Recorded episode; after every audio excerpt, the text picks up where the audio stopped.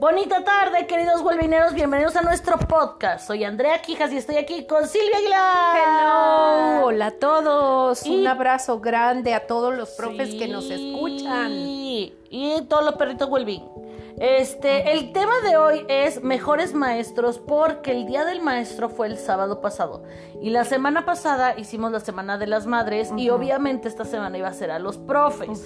Entonces compartimos el artículo Reloaded de la educación y su impacto con la sociedad actual que tú escribiste. Sí. Pero hoy queremos hablar de las historias de los mejores profes que hemos tenido en el mundo mundial. Eso me parece padrísimo, porque em, son pocos. O sea, Son pocos, son pocos, son la verdad. pocos. Eh, y cuando haces esta pregunta con tus alumnos, te dicen lo mismo. O sea, son muy pocos los profes que te han impactado así en tu vida. Eh, creo que se recuerdan mal, más a los profes malos. Sí, Y- porque dices, maldito viejo, Sí. me, me dejó atorada, ya sabes, infeliz, lo mato. No. No, y aparte, fíjate que curiosamente eh, mm, se quejan mucho los profes de mate. Ay, pero es que yo, pero también yo, he- yo he visto compañeros de mate que han sido unos rifadazos. Sí, sí, claro. O sea, claro. nunca me dieron clase, a mí en particular, profes de mate, nunca tuve la fortuna de tener buenos. Fueron o normales Sí. o... Ah, no es cierto, tuve un muy buen profe de mate en el TEC cuando estaba haciendo remediales. Este, y yo iba todos los días, todos los días religiosamente a pedirle ejercicios y me daba ejercicios y yo lo acosaba. Porque, no- porque estaba, o sea, es que me dio diferenciales e integrales, o sea, la primera clase creo que son diferenciales y la segunda integrales, yo no sé, pero yo iba todos los días a que me hiciera ejercicios y me hiciera ejercicios. Y eran mate de ingeniería que sabes cuánto, cuándo he usado en mi vida. Oye, ¿y te acuerdas cómo se Debe. llamaba el profe? No, pero tenía lentes y me caía muy bien. Es que ese es el punto, o sea, no te acuerdas de los nombres de los profes como a lo mejor nosotros tampoco nos acordamos de los nombres de nuestros alumnos pasado el tiempo, porque cuando mientras estamos dando la clase, pues sí te acuerdas de ellos, pero ya que pasó el tiempo, pues se te van olvidando. Y serían nombres que sería importante que, recu- que, que recordáramos, ¿no crees? Pues sí, pero pues no. Bueno, fíjate que yo mis mejores profes eh, los tuve en la prepa y en la maestría. O sea, secundaria, Mm, nada. Jamás, porque Primaria, estudió en, estudié en escuela de, escuela de monjas y fue una pesadilla. Que hay buenas monjas, como la monja Rosita, ¿te acuerdas? La la madre madre Rosita, Rosita era, muy buena, pero Dios. fue tu directora, no fue Y mi nunca fue mi maestra. Nunca fue tu O maestra. sea. Pero las que a mí me tocaron eran verdaderamente malas. Porque o sea, además a ti te tocó el tiempo donde Dios castigaba. Claro. Porque ahorita Dios ama y todo, no. pero en mis tiempos también el- Dios el, era... tiempo del reglazo y de que la Sí, monja se paraba y no, claro, sí, o sea, súper Sí. rudas, cero empáticas, muy, muy este clasistas, ¿no? Muy clasistas porque Era el opus era-. Ah, no no, no era Opus Dei, pero era, era escuela de paga, era religiosas. Y obviamente, pues ahí el- la niña más rica, pues era la que era la, que sí, sus chicharrones tronaban, ¿no? Entonces, este, no, fui muy infeliz. En Porque Dios cree que somos iguales, pero no somos todos No, tan pues no, iguales que no, pues otros. no. Este, fíjate que eh, en la prepa tuve muy buenas, o sea, mi prepa fue muy feliz y recuerdo este muy buenos profes. Eh, este, y luego la licenciatura, pues, este, fue como muy atormentada porque trabajé y estudié. Entonces, pues no tuve chance como de apreciar, ¿no? Más bien me urgía aprobar y me urgía hacer tareas y sacar. Pero en la, eh, en la maestría tuve muy buenos profes, muy, muy buenos profes. Entonces, eh, y sí, los recuerdo con mucho cariño hasta la fecha. Eh, después en el trabajo pude contactarlos y pude darle continuidad a esta relación y sí creo que tengo una relación con ellos después de haber terminado la maestría muy padre. Pues mi primer recuerdo de un buen primer profesor fue en la primaria. creo que fue tercero o cuarto. Ajá. Era Ajá. el único profesor hombre jamás que yo haya visto en mi vida. O sea, todas mis maestras de kinder eran mujeres, las maestras de la primaria eran mujeres, las de deportes, y bueno, los de deportes eran siempre hombres. Pero este era el único profe hombre de la escuela Ajá. y además en la escuela primaria donde yo estaba era ABCD, FGH y JK de números, o sea, éramos muchos. Y entonces yo quería que él me tocara porque me llamaba mucho la atención que hubiera un profe hombre. Sí. Y sí me tocó, no me acuerdo de nada de lo que me de lo que me enseñó, pero me acuerdo que todos los días yo llevaba un refresco de lata Ay, qué malvada eras, y sí. él era todo paciencia, toda paz, todo amor. Y por eso creo que se merece una estrellita por haberme aguantado de la tosa. Y además agitabas la botella, es- cuéntalo bien, agitabas la lata antes de que te lo abriera para que el pro- profe se bañara de tu refresco. Fanta, este. Sprite. Ay, no. mineral, el tehuacanazo. Le ponía el de hacía el tehuacanazo, siempre, André. profe, me abre mi lata. Nunca me decía, Andrea, no, jamás. Entonces, porque tenía mucha paz en su vida, merece una estrellita. Después, en la secundaria. Ah, tuve una muy buena maestra de contabilidad, pero era infame. O sea, tenía una pésima actitud, entonces no merece estrellita. O sea, en conocimientos era muy buena, pero era muy, muy pesada. Y sí, creo que lo que yo sé de contabilidad ahorita, me dio contabilidad en primero, secundaria, en segundo, secundaria, en tercero me lo dio otro tipo. Pero todo lo que sé a la fecha es porque ella me lo enseñó. O sea, entonces entre ella y Fray Luca Paicioli me han formado en la contabilidad. en la contabilidad. Era muy buena, pero era, o sea, no, no merece estrellita porque tenía pésima actitud. No, hombre, y en la prepa, nuestra querida Norma. Norma Angélica Flores Leminuex. Tu, tu, tu, tu. Buenísima. Ella me dio panorama internacional, que creo que fue mi materia favorita. Bueno, también la doctora Saray Castro, que me dio filosofía, me encantó porque nos pedía que fuéramos un filósofo a través de todo el proyecto y a mí me tocó ser Simón de Bebois. Tú lo escogías y ella, o sea, tenía ese super proyecto que me encantó y me divirtió muchísimo y me intensié horrible con la Simón. Entonces, la doctora Saray Castro del TEC de Monterrey, Cuernavaca y Norma Angélica Flores Vinuets, que me dio, me dio historia 2 y así, pero la mejor materia era panorama internacional, donde todo el tiempo yo tenía que estar al tope con eh, información financiera, Noticias. este, sí, noticias eh, internacionales de finanzas, cultura, economía, no sé qué, no, era una calidad de información impresionante. Sí, creo Sí, que muy tope. buena, muy, muy buena, mi querida amiga. No es cierto. Gaby. Gaby Roldán Roldán, muy también me dio Matemáticas. matemáticas, reprobé. Pero Gaby, te sigo queriendo. me dio trigonometría. No hay resentimientos, Gaby. Saqué 69. No pasa nada sin temor. Y no fue chillar por mi última décima, no pasa nada. Pero fue súper buena y de hecho entendí trigonometría. O sea, mm, digo, yo creo que reprobé porque se me atravesaron novios. Pero en realidad sí aprendí un montón. Gaby fue muy chida. Ah, qué bueno. Sí, sí, sí. Sí, qué padre. Pues yo creo que es muy padre recordar eso porque pues a eso te dedicas en esa época de tu vida, ¿no? Claro. A estudiar y creo que depende de eso el amor que le tomas al conocimiento, al estudio, a querer saber, a, te- a querer tener información. Yo creo que parte del desgaste que tienen muchos los chavos, de este desinterés, de esta apatía, creo que sí tiene mucho que ver la actitud del profe. Sí, sí, ¿no? sí, sí. Oye, y quiero leerte una, una Dale, frase dale. célebre que me encontré de Eduardo Galeano. A mí me gusta mucho Eduardo Galeano porque eh, pues tengo varios libros de él, me gusta su forma de pensar, me gusta como esta parte de su, su, eh, eh, pues su es activista, fue activista porque ya murió, pero eh, muy, muy crítico, con un pensamiento muy crítico. Y dice eh, Eduardo Galeano, yo soy tu profe. Libres son quienes crean, no quienes copian. Y libres son quienes piensan, no quienes obedecen. enseñar es enseñar a dudar. Sí, yo creo que quien, las dos que moldearon mi pensamiento fue la doctora Saraí y Norma, en ese aspecto. Claro. O sea, porque desde los principios de la concepción, y de hecho cuando yo estudié Derecho lo que más me gustaba era la filosofía del derecho.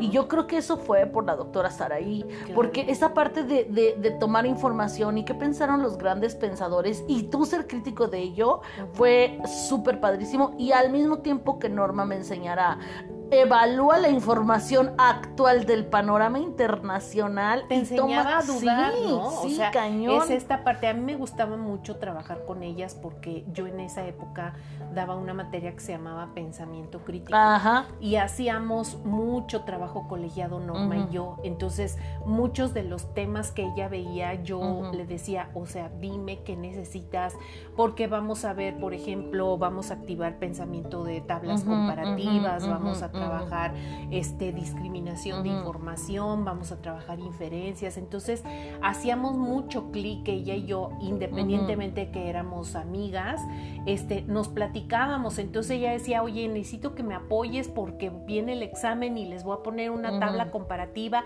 entre tal y tal y necesito que aprendan a establecer variables y que ellos digan y saquen conclusiones.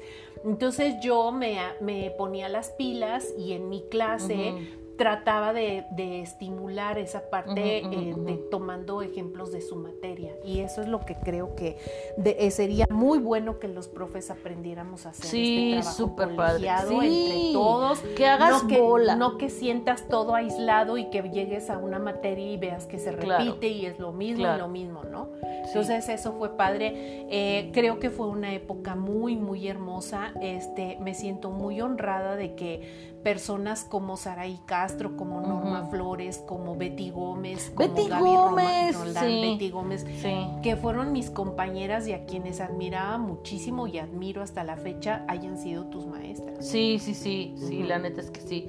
Y luego ya en la carrera tú dices que no recuerdas. No recuerdo, la verdad, yo no me acuerdo. Yo creo que vivía más enfocada a mi trabajo y a, sacar la licenciatura como fuera no, y además estudiaba de 6 de la tarde a 10 de la noche. Bueno, yo de todas las cosas que he estudiado, yo creo que me voy a enfocar en la última, que fue la licenciatura en psicología. Ahí tuve tres excelentes profesores. El prof David, que, o sea, yo siempre he dicho y lo adoro y es mi máximo, pero él, su mero mole es, él me enseñó a diagnosticar y el trabajo con pacientes. Entonces, no era como el mejor dando la materia en sí. Por ejemplo, me dio, me dio psicología ambiental y dijo, pues, pues reforesten. o sea, no, eso no es psicología ambiental. Pero cada clase decía, a ver, les voy a contar, tenía un pacientito, ¿no? Y ustedes puede que no sepan, pero en psicología nosotros no tenemos como los gringos médicos como en el Grey's Anatomy, que se ponen a jugar, a diagnosticar, que eso es, un, es un juego muy importante en la formación, ¿no? Que eso yo lo aprendí cuando fui a hacer mis prácticas en el Batán, ¿no? Que ya tenías ahí a los pacientes. El Batán para las personas que no son de México es un hospital en la ciudad de Puebla, un hospital psiquiátrico eh, estatal. estatal que eh, pues tiene esta parte como de pues eh, albergar a usuarios. los usuarios ya están ahí, ya están de muestra, no salen, pero tienes como walkings, o sea, gente que va a buscar servicios y esos los entrevistaban, era parte de, mi, de mis prácticas, hacer las entrevistas iniciales que duraban tres horas, o sea, eran entrevistas tupidas, tupidas. Y en relación a eso, llegabas con tu profesor que te evaluaba y le decías, yo creo que tiene esto y lo fundamentabas. Tiene esto por esto y esto y esto y esto. Y entonces el profesor te veía, ¿ya viste esto? Sí, ya no te das cuenta. Entonces, ese pensamiento crítico, otra vez lo que dices en, tu frase, que te ayudaban a tener ese pensamiento crítico, claro. Claro. Pero entonces el profesor eh, David fue el que me enseñó más a ver los pacientes fuera del contexto y me gustó, gracias a él, como que tengo esta sensibilidad con los diagnóstica, Ajá. También. Norma Flores, que sí, no es la misma Norma Flores. Esta es otra también, creo que es Norma Angélica también. Pero este, pero es otra Norma Angélica. Ella este me dio eh, terapia familiar, este, y me dio psicopatologías 1 y 2. Entonces, ella es como muy técnica, súper buenaza para el DSM5, o sea, creo que el amor que yo tengo para esa parte técnica teórica es de Norma, súper buena. Y mi maestra era la doctora Sagrario, pero ella era una doctora médica que me dio neuropsicología. Y ella sí me inspiró a hacer la especialidad de neurociencias, la que saqué de neurociencias de la percepción, porque ella me dio bases biológicas y neuropsicología. Uf, una delicia, una delicia de clase, la neta, sí. Sí, porque a ti lo, lo, tuyo era siempre como el área clínica y a mí era más el área organizacional. Entonces yo, a mí me gustaban mucho los profes que trabajaban en empresas, los profes que ah, tenían esta parte como de em, experiencia organizacional, desarrollo organizacional, que fueran consultores. A mí eso me llamaba mucho la atención en esa época. Entonces, como que también tú por tus preferencias vas buscando esto, ¿no? En cada, en cada profe. Este, y bueno, en la maestría, yo estudié la maestría en desarrollo humano, ahí sí puedo decirte que casi todos fueron buenísimos, excepto uno o dos que, dijis, que dices no inventes, ¿no?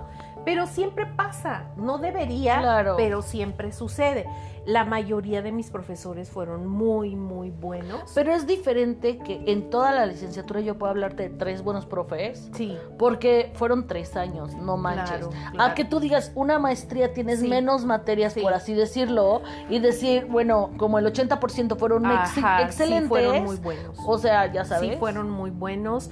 Y creo que lo que hacía también bueno, porque yo, yo, yo soy de una idea, yo digo que el, buen alumno exige un buen profe. Si tú no eres buen alumno, el buen profe te va a quedar chico. ¿Sí? O sea, cuando, cuando el alumno, cuando, por ejemplo, cuando yo era directora académica que llegaban y se quejaban del profe, es que no me gusta este profe, es que no me a ver, tú como alumno qué estás sumando y qué estás dando como para que el profe sea de calidad, porque si tú eres un alumno chafón, pues seguramente tendrás profesores chafas también, ¿no? Porque yo creo que también eh, la calidad del alumno está muy eh, referida a la calidad del profesor, o sea, están vinculadas. Este, el grupo que me tocó de maestría era un grupo sensacional, todos muy críticos, muy cuestionadores, muy de compartir experiencias. Entonces, obviamente eso hacía que las clases fueran muy enriquecedoras, ¿no? Y que la participación de los profes pues fuera muy buena porque el grupo también te hacía como profe a tener nuevos retos ¿no? y nuevas cosas. Entonces también suma, a mí me ha sucedido que llegas, mm, bueno, no sé si a ti te pase, pero llegas y hay grupos que dices, ¿cómo los muevo? ¿No? Sí, pero te voy a contar, esta es una anécdota. Yo daba clases a tres grupos. Era la misma clase, se lo daba grupo A, grupo B y grupo C. Y el grupo C eran así potato ya sabes. Y yo, yo siempre lo he dicho, para mí un éxito es que se rían de mis chistes. Nadie se reía de mis chistes. Oh, y yo decía, me lleva pifas, ¿no? Y bueno, ya dije, ya ni modo así, hay que asumir que esa es la naturaleza del grupo. Buenas noches. Y así me eché como seis meses. Dejé de trabajar ahí y los que más me extrañaron y lloraron ese día fue el grupo C. Y yo, oílos, ya sabes, que jamás me hubiera imaginado. No, me amamos. Y yo, tú quién eres. sí, claro, Entonces, sí, son raros, pero a veces tus indicadores personales no hacen match con el grupo. Tal vez dices, estos son potato y resulta que... Sí, tal vez tu percepción es equivocada y entonces sí, por supuesto, creo que tienes razón en eso. No debemos inferir ni generalizar y pues seguir dando el 100%, ¿no? De, esto. Yo sí, sí critico mucho al profe que se queja de los grupos y que es que son muy apáticos, es que no hay mover... O sea, creo que es parte de la chamba del profe eh, convertir ese grupo y seguir trabajando con ellos en esta parte claro. O sea, es tu chamba, porque a mí no me, yo como directora, ¿qué? Como coordinadora, Claro, ¿qué puedo ¿a hacer? mí O sea, qué? el grupo es apático. Ahora, se da mucho este complejo de, de Pigmalión, ¿no? Con los docentes. El complejo de Pigmalión es esta parte de eh, la profecía autocumplida, Claro, ¿no? o sea, que dices, Cuando tú- este grupo, el grupo 6 es nefasto, Sí, güey, tú lo sabes. Y entonces todos los profes como que se ponen de acuerdo y te, y te etiquetan al grupo como nefasto o te etiquetan al alumno como nefastísimo y tú ya llegas predestinado y entonces tú dices es que este chavo eh, nunca va a hacer nada Claro, en su y vida. no es cierto. Este, el futuro que le espera es seguramente la correccional este, y se cumplen las profecías. ¿no? Claro. Sí, o sea, cuando yo vi el, el grupo Potato, yo dije, oh my god. Pero yo dije, no me voy a enganchar porque, o sea, y yo me pongo a pensar esto siempre, cada que empiezo un nuevo curso con un nuevo grupo, o sea, ya sea en empresas o cuando daba primero primaria, así en general, yo me pongo a pensar, voy a compartir con ellos una motita de tiempo en el espacio. ¿Sale? O sea, no soy súper relevante en su existencia como para engancharme con ellos. Claro, claro. ¿Para qué dejo el bofe cuando, o sea, no, so- esto no vale la pena en el grande scope de las cosas? Entonces, sí, Potato, no se ríen de mis chistes, pi, pero yo decía, bueno, ya tuve dos grupos que sí se rieron, soy 66% graciosa. ¿No? Exacto. Y entonces yo seguía dándole, pero nunca me quejé de que el grupo, porque además eran súper respetuosos y les decía, ahora vamos a parar y vamos a bailar la Macarena. Se paraban y bailaban la Macarena, no con el mismo cest que los otros grupos, pero hacían lo que yo les pedía y jalaban conmigo. Entonces, pues tampoco es como el dicho, si no quieres que te quieran, como tú quieres que te quieran. Claro, ¿No? y eso no quiere decir que no te quieran. Exacto, y como te digo, al final se emocionaron y lloraron y, o sea, digo, no, en, en o sea, a, la- a- a lo temporal, el grupo A, que era, yo era la tutora de ese grupo, tengo relaciones a través del tiempo que quedaron más Eso cimentadas con el grupo A. No, el grupo B, sin embargo, pero sin embargo, son como el, el hijo del medio, ya sabes, Sí. el sandwichito. Y el grupo C fueron los que más impacto tuve en ese momento, Sí. pero pues no pasó nada. Es- te digo, es una motita en el tiempo Claro. de lo que pasas con ellos. ¿Para qué haces bolas y haces bilis? Y Claro. Creo que complicas a veces como profe procesos de aprendizaje porque te enganchas con la actitud de los Es- grupos. eso es algo muy importante. Eso es algo muy importante y creer que los alumnos lo hacen a propósito. Ya sé, ¿no? y no, no, nadie se Pero, levanta. ¿Cómo ¿estás me levanto y le doy la torre al profe? No, No, nadie.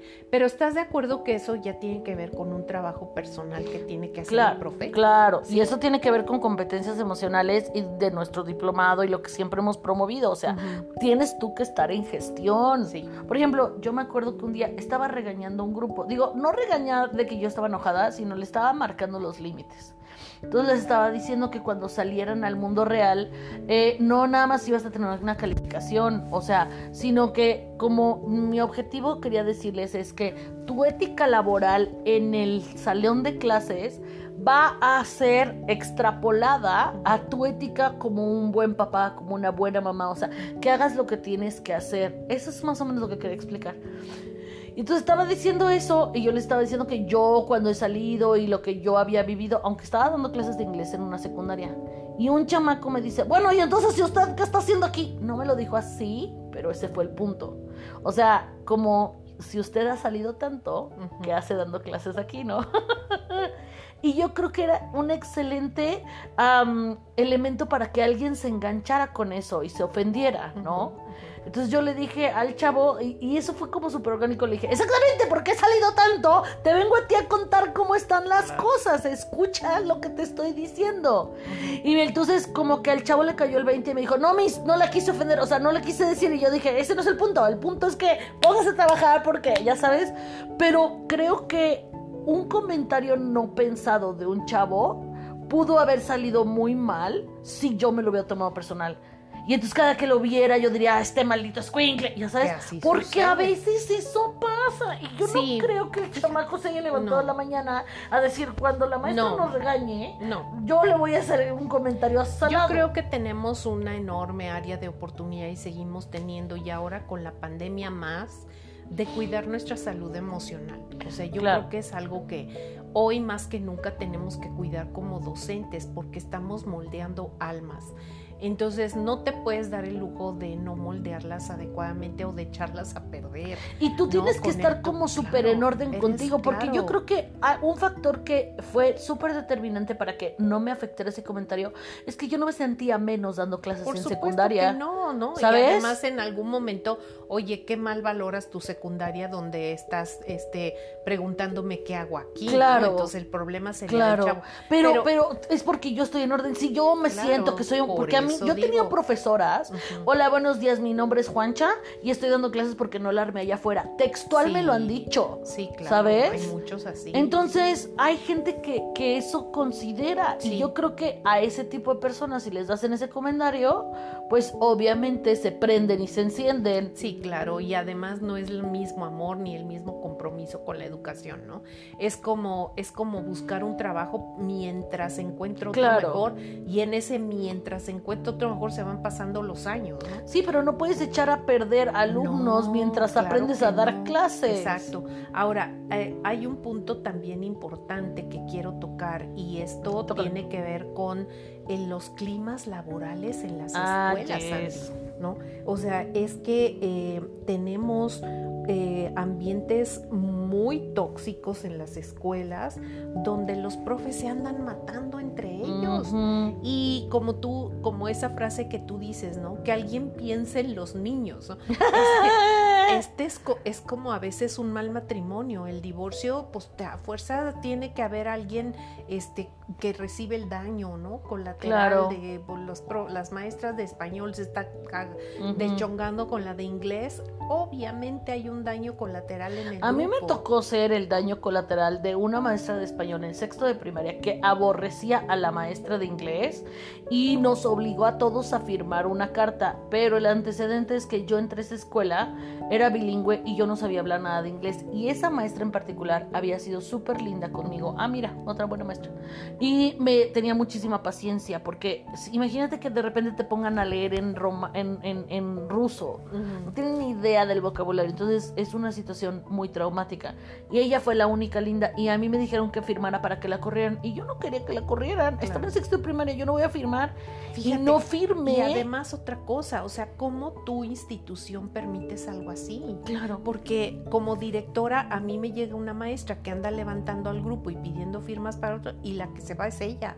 Sí, y entonces y esa maestra no se fue. no. Entonces creo que eh, no hemos, eh, eh, quienes están a la cabeza en relación a la dirección, al liderazgo de las instituciones, no todos cuentan con la capacidad para mantener y hacer un clima organizacional sano Claro. donde el profesor llegue, se sienta eh, eh, en armonía, ¿no? En un ambiente armonioso, en donde puedas hacer lo que te gusta, con gusto, con tranquilidad, sin miedos. O sea, he tenido este, alumnas maestras de primaria que tienen una sombra junto, viendo a ver ah, sí, sí, sí. si dicen lo que tienen que decir, si dan la clase como la tienen que decir, si mencionan, o sea, y si dicen algo malo, o sea, una cosa acoso, Ah, o sea, ya de o nivel sea. acoso, ¿no?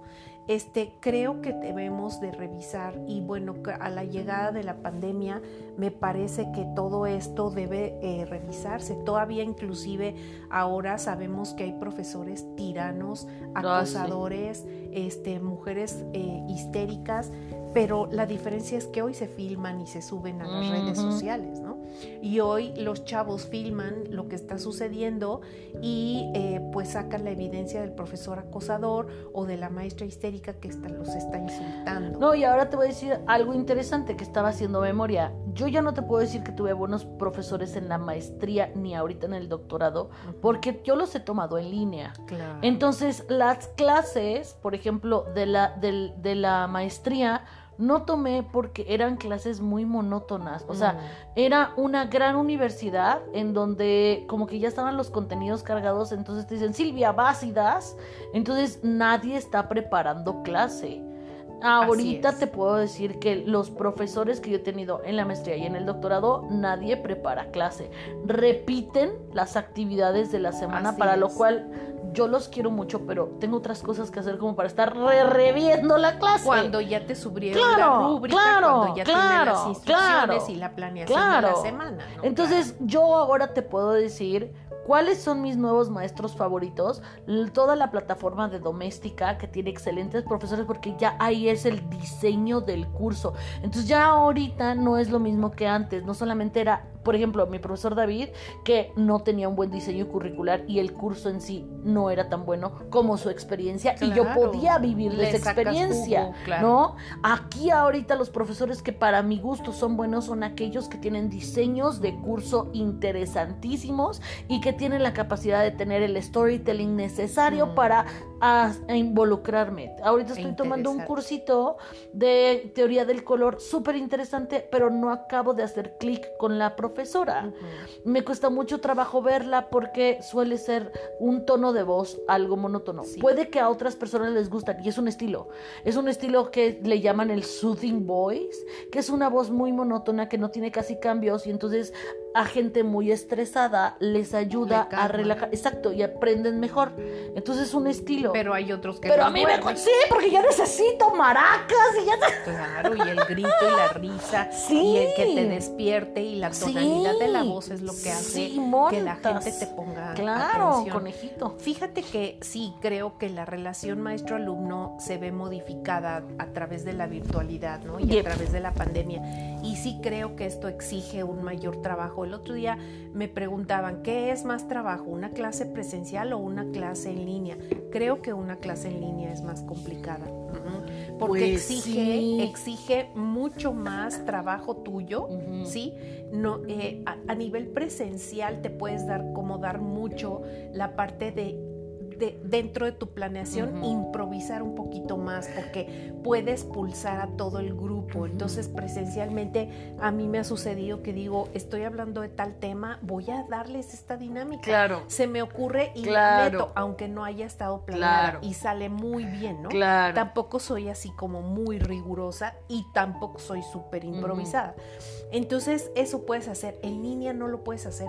Y luego menos porque a mí me han tocado grupos de 70. Exacto. Del día de ayer. Y pon- Que también hay 70 presenciales. Pero Ajá. haces equipos y todos nos divertimos. Claro. En 70 no sabes si todos están conectados y no puedes abrir todas las, las teles porque se alenta la Sí, red. Claro, y tienes problemas técnicos y Sí, de repente, sí. pues que Teams no puedes hacer equipos. En Zoom sí puedes, pero Teams tienes que usarlo. Pero sin licencia, si no la licencia, porque tú no tienes la. No, no, o sea, es, es tremendo. Entonces, eh, eh, luego de repente, a mí lo peor que me ha pasado en línea, pues que se me cayó el internet y tuve que correr a casa de tu hermana porque. Sí, eh, en a mí me pasó lo mismo ¿no? y tuve que correr a casa de la abuela, ¿te acuerdas? Exacto. Y yo, hasta así me Sí, permiten. denle- Sí, o sea. tómense un break y agarras tu Uber y te vas rapidísimo. Claro. Entonces, creo que esa parte sí es muy desgastante, el no ver al grupo. Sí, que en presencial, ¿qué te pasaba? ¿No tenías gises?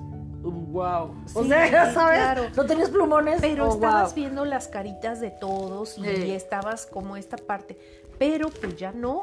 Entonces hay que adaptarse. La Claro. vida sigue y tienes que seguir desarrollando competencias que te permitan seguir teniendo esa conexión emocional con tus alumnos para que haya aprendizaje. Claro, significativo.